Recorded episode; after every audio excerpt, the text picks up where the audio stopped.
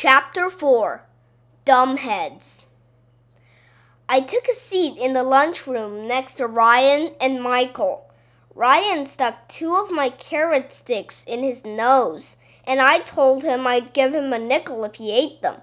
He did too. Me, I wouldn't even eat carrot sticks before you stick them in your nose. Do you think that guy was really George Washington? Ryan asked. I don't know, Michael said. What do you think, AJ? That's when Andrea Young leaned over from the next table and opened her big mouth. That wasn't George Washington, you dumbheads, she said.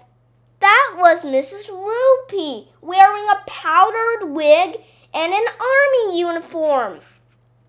She may have been right, but I didn't want to admit it because I hate her.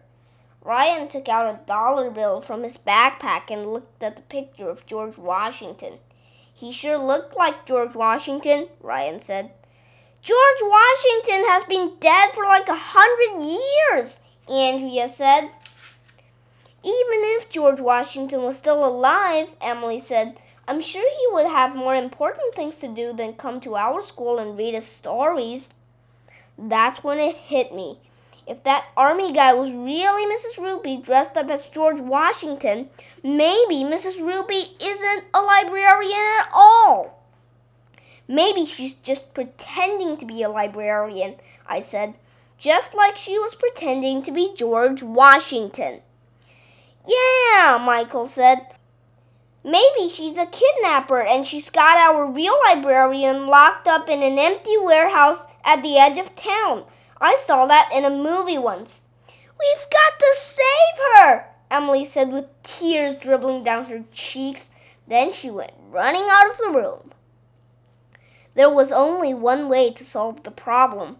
We cleaned off our trays and went back to our classroom to ask Miss Daisy if George Washington was really Mrs. Roopy in disguise. Don't be silly, Miss Daisy said. As it turns out, Mrs. Roopy is absent today. She's home sick in bed. It must have been the real George Washington. But what does Miss Daisy know? Everybody knows Miss Daisy is crazy.